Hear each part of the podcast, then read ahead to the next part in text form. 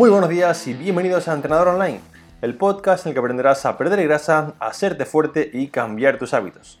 Son las 6 de la mañana del miércoles 15 de enero y hoy también cuenta. Hoy también tienes la oportunidad de seguir entrenando, cuidándote y trabajando en todo lo que quieres conseguir. Recuerda que cada día es importante y hoy miércoles día 15, hoy también cuenta.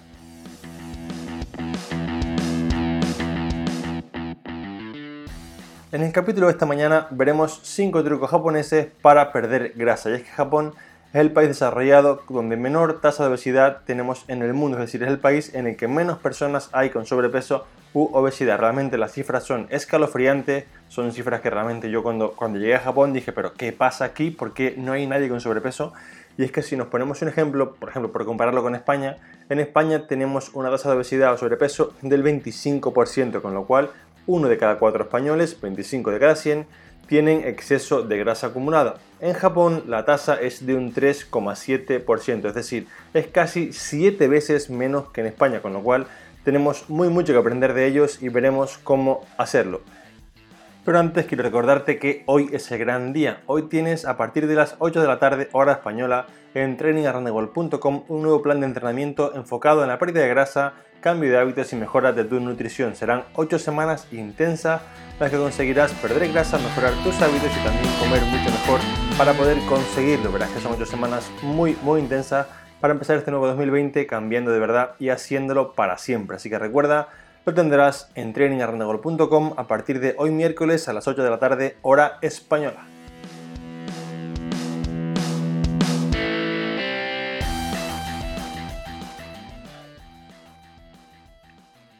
Bien, vamos ahora con qué hace Japón, qué hacen los japoneses para conseguir realmente tener este porcentaje de graso tan bajito y cómo puedes tú aplicarlo en tu día a día para hacerlo igual. Verás que son 5 puntos, algunos son técnicos, otros son leyes, ¿vale? Pero son 5 puntos que si tú coges la parte buena, que luego veremos cómo hacerlo y los aplicas, vas a mejorar muy mucho a partir de hoy. El punto número 1 es lo que se conoce como la técnica del Harachibu, que es la técnica de comer hasta estar lleno al 80%. Repito, al 80 y no al 100 o al 120, como nos pasa en España muchas veces que decimos, ¡buah! Madre mía, ahora mismo es que no puedo ni andar. Pues esto es porque realmente nos pasamos con la comida.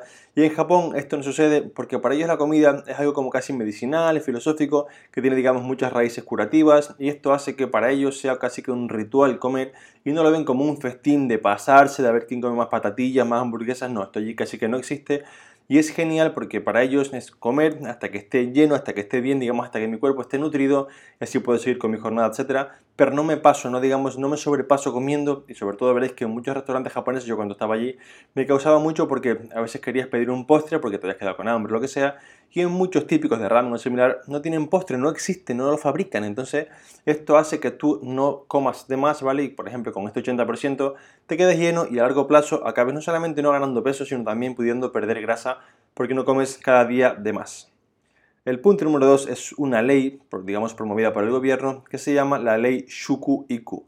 Esta ley es un poco referencia a la educación en la comida. Y digamos que la mayoría de los colegios en Japón tienen a nutricionistas como profesores del colegio. Repito, hay nutricionistas en el colegio como profesores para enseñar a los niños qué deben comer y qué no, qué es más saludable y qué menos, para que así a largo plazo no creen el mal hábito de comer alimentos que no son buenos. Luego os contaré sobre esto una historia muy curiosa, pero sobre todo pensar que en los colegios, por ejemplo, están totalmente prohibido tener máquinas expendedoras de patatillas, de digamos refrescos azucarados, de donuts, de bollitos, esto no existe, está prohibido para que los niños no tengan esto en ese entorno y digamos no lo cojan pues como costumbre, ¿vale? Como historia, como, como os quería decir antes, una de las veces que estábamos en Kioto, estábamos viendo unos palacios y demás, y venían muchos niños con el colegio y nos hacían un poco entrevistas sobre, bueno, pues sobre turismo, de dónde viene, qué país viene. Y una de las veces yo quise preguntarle a un grupo de niños, ¿vale? Y, y de hecho tengo un vídeo sobre ello, en el que le preguntaba cuál es tu comida favorita. Y como para ellos no, digamos, tienen en el entorno esto de las bollerías, el donut, el chocolate, todos o el 90% me respondían, pues a mí me encanta el sushi, a mí me encanta el ramen, a mí me encanta el tonkatsu, que es una especie de pollo frito y demás, ¿vale? Pero ninguno decía pizza, hamburguesa, chocolate, donuts, ninguno decía este tipo de comida tan procesadas, tan digamos ultra palatables que hace que te comas la caja entera. Y esto es porque desde pequeñito te han enseñado que no se come, no se venden en el cole, no existen, no se tienen. Y esto hace que ellos valoren mucho más o digamos tengan mucho más en perspectiva el comer mejor, como lo enseñan en el cole, con buenos alimentos, con comida más real, más fresca, etcétera. Y esto realmente tiene un impacto brutal de cara al futuro porque hace que los peques no quieran tanto este tipo de comida. Y realmente cuando se los pregunté pensaba, pues me dirán como, no sé, como en España, pizza, hamburguesa, yo quiero comer chocolate, pues no, era sushi, eran ramen, eran tonkatsu, eran también otros fideos que no recuerdo el nombre, pero también estaban muy ricos, unos fideos fríos. Y esto realmente es muy importante porque ya veréis cómo aplicar esto luego en vuestra casa, por así decirlo, ¿vale? Pero es muy importante que intentemos, desde que somos peques a nuestros niños o digamos nosotros mismos, intentar no comprar este tipo de cosas porque esto hace que creamos una serie de adherencia o la dependencia a comida mala y querramos comerla siempre. El punto número 3 es, digamos, el uso de la comida tradicional junto con las porciones pequeñas. Si vais a Japón, os sorprenderá mucho que, digamos, no están los típicos platos de arroz con ensalada y, digamos, carne similar, sino que en lugar de tener un plato grande con estas tres cosas, tienes entre 3 y 5 platos pequeñitos que, digamos, tienen una sopa, tienen una verdura, una fuente de proteína, y esto hace que tengas, digamos, el conjunto de comida completa, digamos que no te quedes con ganas de comer ningún sabor diferente, estés lleno, pero no te pases, porque si ponemos un plato típico español, por ejemplo, un plato típico, no sé, de cualquier parte de Europa, ¿vale?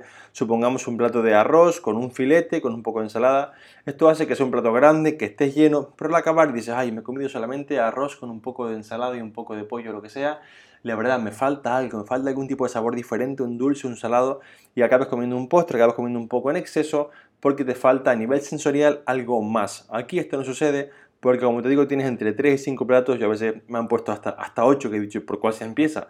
Y esto hace que sean porciones muy pequeñitas, que a nivel calórico no sea un impacto tan grande, pero sí que te quedas tan saciado, te quedas tan bien que dices, joder, pero es que he comido todo, o sea, dulce, salado, amargo, un poco de picante, he comido tantas cosas diferentes que siento que no me hace falta nada más. Entonces, es súper guay esta, esta idea porque tú puedes en tus platos hacerte los más variados, poner porciones más pequeñas de cada cosa y esto hace que a largo plazo acabes comiendo menos porque no te quedas con ganas de más. Así que aplícalo porque realmente es una estrategia muy, muy chula. El punto número 4 es comer con palillos. Esto puede parecer, digamos, un, truco chino, un truco japonés, por decirlo un poco a modo broma, pero realmente yo me sorprendí un montón cuando empecé a comer con palillos cada día y empecé a ver que realmente pasaba de verdad. Yo cuando llegué el primer día me dieron los palillos y dije, discúlpenme, ¿dónde está el tenedor? Porque yo nunca he usado palillos en mi vida. Y me dijeron, mira, aquí no tenemos tenedores, se come con palillos, porque bueno, no era un sitio tampoco muy turístico. Y empecé a comer con palillos y me di cuenta que con el paso de los días, punto número uno, comía mucho más despacio, yo como muy rápido. Y punto número dos, me llenaba bastante antes, le decía a mi chica Jopés, pero es que me he comido solamente un ramen o no estoy acabando y ya me siento muy lleno. Empecé a investigar sobre esto y encontré que el cerebro tarda de media 20 minutos en empezar, digamos, a sentir que está lleno o que está saciado. Y esto es súper importante porque si tú comes rápido, con tenedor, cuchara y similar, en 20 minutos te ha dado tiempo de comerte el primer plato, el segundo, el postre y el postre que le sobró al de enfrente. Entonces, si comes con palillo, esto ser que comas tan despacito que los 20 minutos pasen antes, digamos que al cerebro le llegue antes este mensaje de estoy saciado, estoy lleno y dejes de comer más. Entonces es súper importante esta técnica porque realmente solamente con comer despacio no hace falta nada más, no hace falta ningún truco, ningún grasa, ningún, digamos, cosa mágica. Solamente con comer más despacio podrás terminar comiendo menos y así perder más grasa. El punto número 5 es la aplicación de la ley Metabo. Esta es una ley, digamos, que promueve el control del peso por parte de las empresas de manera anual. Las empresas saben que todos los años hay un día en el que todos los empleados, del primero al último, deben pesarse y medir su perímetro de cintura para ver cuál es su estado actual y sobre todo actuar en consecuencia. Digamos que las empresas promueven que la gente que está en peor forma física se cuide, entrene, mejore su alimentación para que realmente mejore. Además de esto, también promueven que vayas al trabajo en bicicleta y tienen, digamos, descansos en el trabajo, en la, parte, en la jornada laboral, para hacer deporte. Esto es algo brutal. Yo una vez estaba entrenando en un parque, el parque Yoyogi, y llegó un señor, un señor japonés, en traje y corbata con un maletín.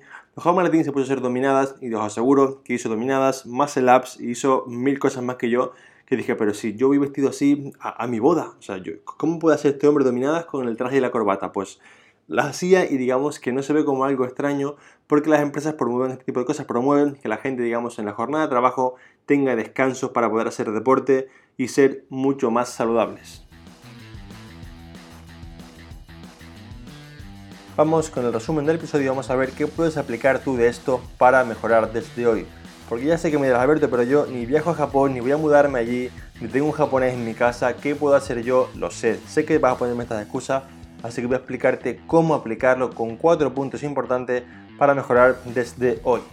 Punto número uno, en referencia a la última ley, la ley Metabo, tú puedes no solamente ir al trabajo en bici o caminando, sino también puedes ponerte en tu calendario o en tu agenda un día anual, semestral, trimestral o incluso mensual para controlar tu peso y medidas y ver si realmente mejoras o no. Realmente solamente hace falta ponerte en el calendario ahora mismo, coger el teléfono y marcarte, oye, de aquí a tres meses o a un mes o a un año voy a ponerme unas medidas y un peso para ver si realmente voy a conseguirlo y si no, actuar en consecuencia. Lo más importante aquí es medirte para tener una información que te permita actuar en consecuencia.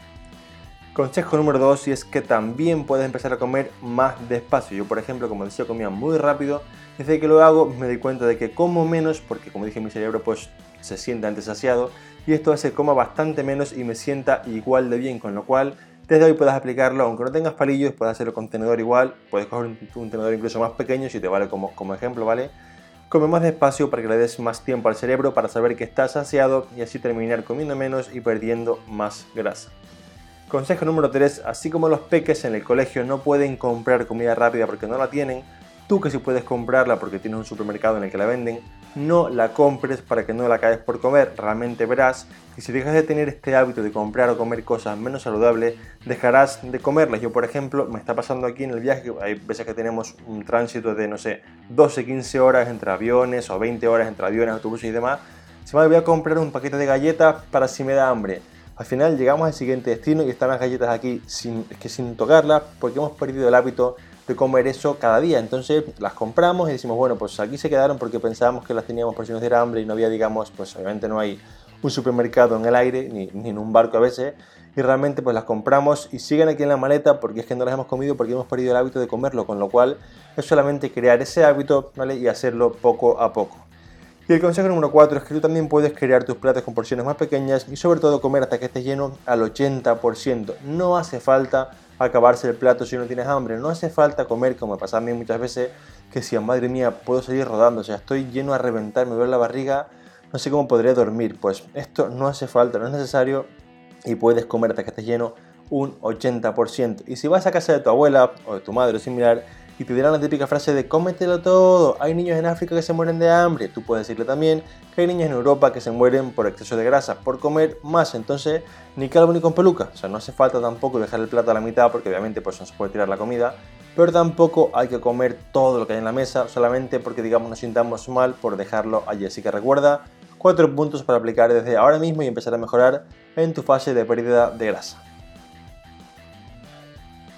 Me despido esta mañana, jueves, otra vez a las 6 en punto de la mañana. Como siempre, muchas gracias por escucharme, por apuntaros en Training Around the World, por vuestros comentarios y valoraciones de 5 estrellas en iTunes y por estar al otro lado. Y sabéis que sin vosotros yo no estaría aquí. Un fuerte abrazo y recordar que hoy también cuenta. Hasta mañana.